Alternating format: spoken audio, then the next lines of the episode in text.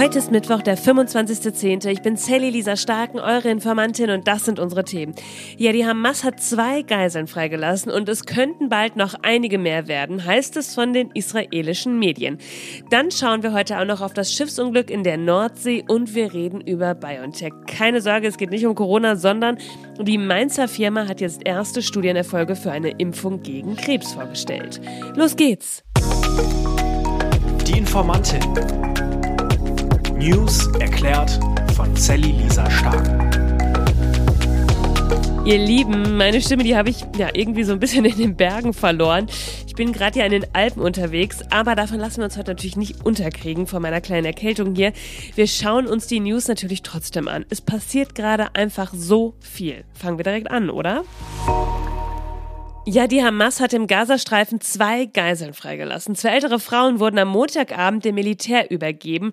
Die 79-jährige Nurit Cooper und die 85 Jahre alte Jochebed Lifschitz, die wurden über den Grenzübergang Rafah vom Gazastreifen nach Ägypten und dort zu Krankenwagen gebracht.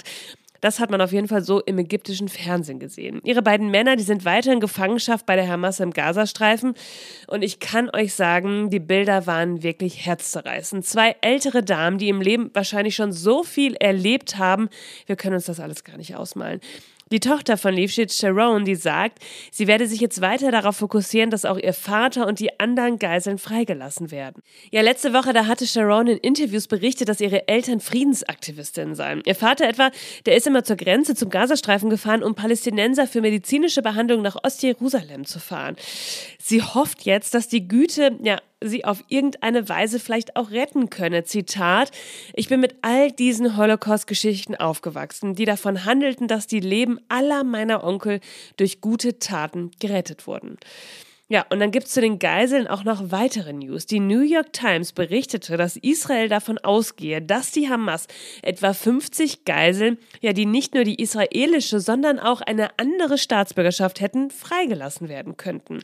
Aus den USA gab es dazu bislang keine Bestätigung. Der Kommunikationsdirektor des Nationalen Sicherheitsrates, John Kirby, der sagte, er könne nichts dazu sagen. Grundsätzlich sei es mit Blick auf die Verhandlung, Zitat, in der jetzigen Phase des Prozesses nicht möglich, öffentlich über die laufenden Bemühungen zu berichten. Man werde weiter mit den Partnern in der Region zusammenarbeiten, um alles dafür zu tun, damit die Geiseln freigelassen werden. Ein israelischer Sender, der berichtete unter Berufung auf das Rote Kreuz, der Rettungsdienst sei unterwegs, um eine Gruppe von etwa 50 Entführten mit doppelter Staatsbürgerschaft empfangen zu können. Ja, eine Einigung kann da jetzt ehrlich gesagt binnen Stunden möglich sein. Ja, sollten da keine neuen Hindernisse auftauchen. So heißt es auf jeden Fall vom Roten Kreuz der Druck auf die israelische Regierung, der steigt wirklich minütlich. Man muss sagen, man spürt das auch richtig. In Tel Aviv zum Beispiel, da gibt es gerade eine Installation in der Altstadt. Da ist eine langgedeckte Tafel mit leeren Stühlen und jeder Stuhl steht für eine entführte Person und die Tafel, die ist leer. Und dann gibt es auch viele Demonstrationen. Und die große Frage, wenn Israel jetzt eine Bodenoffensive startet, also direkt reingeht in den Gazastreifen, was passiert dann mit den Geiseln? Müssen sie erst in Sicherheit gebracht werden? Und wie kann das alles funktionieren? Ihr merkt, die Fragen sind groß und das Leid ist ehrlich gesagt noch größer. Achtet bitte weiter auf euch. Ruft euch immer wieder die Humanität bei all dem in den Sinn, denn die kommt gerade bei einigen wirklich abhanden, vor allem in den sozialen Medien. Und dann gab es auch noch das gestern. Angesichts der notleidenden Bevölkerung im Gazastreifen hat Außenministerin Annalena Baerbock für Kampfpausen im Krisengebiet geworben. Sie sagt, es brauche humanitäre Fenster. So hat sie es auf jeden Fall ausgedrückt vor einer Sitzung des Weltsicherheitsrates in New York. In den vergangenen Tagen sei für sie deutlich geworden, Zitat, dass humanitäre Pausen für die humanitäre Versorgung extrem wichtig sind. Die bisherigen Lieferungen von ja, einigen Dutzend Lastwagen sind das bislang, die reichen dabei nicht aus aus, meint sie. Vor allem müsse die Versorgung von Trinkwasser für die über zwei Millionen Menschen im Gazastreifen sichergestellt werden. Dafür wird auch Treibstoff benötigt und den durften die Vereinten Nationen bislang nicht liefern. Baerbock hatte sich vorgestern bei einem Treffen der EU-Außenminister gegen die Forderung nach einem humanitären Waffenstillstand gestellt und gesagt, mit Blick auf die Hamas, es werde nur Frieden und Sicherheit für Israel und die Palästinenser geben, Zitat, wenn der Terrorismus bekämpft wird. Ja, man sieht, auch da gibt es einige Entwicklungen, die sich immer immer wieder ja, irgendwie auch selbst überholen. Und dann schauen wir doch noch mal zu uns, denn an dieser Stelle und vielleicht habt ihr es schon gesehen, da möchte ich euch einen Text von Friedrich Merz vorlesen. Er schrieb auf X: Sollte es Flüchtlinge aus Gaza geben, dann sind diese zunächst einmal ein Thema für die Nachbarstaaten. Deutschland kann nicht noch mehr Flüchtlinge aufnehmen. Wir haben genug antisemitische junge Männer im Land. Und dann gab es auch noch ein Interview im ZDF. Da hat er sich für neue Einbürgerungsregeln ausgesprochen, die eine Anerkennung Israels zur Bedingung machten. Zitat: Die zu schnelle Einbürgerung muss gestoppt werden. Er meint, die Union wolle anders als die Ampelregierung erst Integration und dann eine Einbürgerung. Und dann hat er noch von einer, Zitat, insgesamt zu hohen Zuwanderung in den vergangenen Jahren gesprochen. Ja, dass Kanzler Olaf Scholz nun angekündigt habe, Zitat, im großen Stil abzuschieben, ja, von Personen ohne Bleiberecht, darüber haben wir ja schon gesprochen. Und und das sieht Merz jetzt als Trendwende in der Asylpolitik. Und das Interview, falls ihr dazu noch ein bisschen mehr hören wollt, das war im Spiegel mit Scholz. Darüber haben wir ja am Montag gesprochen. Hört doch gerne noch mal rein. Und dann kommt jetzt ehrlich gesagt für mich der Knaller in diesem ZDF-Interview. Merz sagt nämlich, also die SPD, die hätte damals ja auf Thilo Sarrazin hören sollen und ihn nicht ausschließen sollen. Der hätte ja recht gehabt. Ja. Vielleicht sagt euch das jetzt im ersten Moment nichts, deswegen gibt es hier nochmal eine knappe Zusammenfassung zu der Causa Sarrazin. Ehrlich gesagt ist das wohl der bekannteste Parteiausschluss der letzten Jahre, der nicht enden wollende Kampf der SPD gegen den ehemaligen Berliner Senator Thilo Sarrazin. Schon 2010 hatte es ein erstes Ausschussverfahren gegen Sarrazin gegeben, nachdem er sich in einem Interview rassistisch gegenüber türkischen und arabischen Migranten geäußert hat. Die Anträge auf Parteiausschluss wurden allerdings abgelehnt. Im selben Jahr veröffentlichte Sarrazin sein kontroverses Buch, das heißt äh, Deutschland schafft sich ab. Dass die Rassismusvorwürfe da irgendwie nicht gerade weniger geworden sind, das kann man dann wohl vermuten. Trotzdem konnte er 2011 erneut einem Parteiausschluss entgehen. Sarrazin hielt sich in den folgenden Jahren mit seinen Äußerungen auch überhaupt nicht zurück und trat vermehrt auf rechten Veranstaltungen auf. Sein Buch Feindliche Übernahme war schließlich nicht mehr tragbar für die SPD und der Parteivorstand beschloss daraufhin ein drittes Ausschlussverfahren gegen Sarrazin und damit hatten sie dann auch Erfolg. Seit 2020 ist er nicht mehr in der SPD SPD, er wurde ausgeschlossen.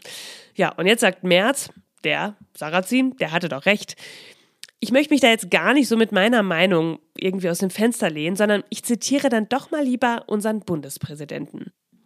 Der warnt nämlich eindrücklich davor, dass Muslime unter Generalverdacht gestellt werden. Jüdisches Leben in Deutschland zu schützen sei eine Aufgabe, Zitat, die jeden in unserem Land etwas angeht. Rassismus und Menschenfeindlichkeit dürften nicht geduldet werden. Die Demokratie unterscheide nicht nach Abstammung und Religion. Zitat, das gilt auch in diesen Schreckenstagen seit dem 7. Oktober, an dem die Terrororganisation Hamas 1400 Israelis grausam ermordete und seitdem mehr als 200 Menschen in Geiselhaft hält. Ein Abschlusswort habe ich dann vielleicht doch noch für März. Wer Abschiebungen, fehlende Integration und Sarrazin-Vergleiche heranzieht, der tut damit nichts gegen Antisemitismus in unserem Land, sondern er befeuert damit einfach nur simpel gestrickten Rassismus. Ein Politiker einer christlich-konservativen Partei sollte mehr Reflexionsvermögen besitzen. Ja, und dann kommen wir zu einer wirklich tragischen Meldung aus der Nordsee bei uns. Dort sind gestern nämlich zwei Frachter zusammengestoßen zwischen Helgoland und Langeoog. Mehrere Menschen werden vermisst, ein Seemann ist tot und zwei wurden gerettet. Ja, einer der Frachter ist nach der Kollision auch gesunken. Das hat das Havariekommando in Cuxhaven jetzt mitgeteilt. Zahlreiche Schiffe suchen jetzt nach Schiffbrüchigen. Auch ein Kreuzfahrtschiff, das im Seegebiet unterwegs ist, unterstützt die Suche.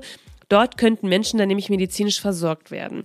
Ärzte sind an Bord. Weiteres medizinisches Personal soll per Helikopter zur Unfallstelle geflogen werden. Die 91 Meter lange und 14 Meter breite Verity war den Angaben zufolge auf dem Weg von Bremen nach Immingham in Großbritannien und die 190 Meter lange und 29 Meter breite Polisie, die fuhr von Hamburg nach La Coruna in Spanien.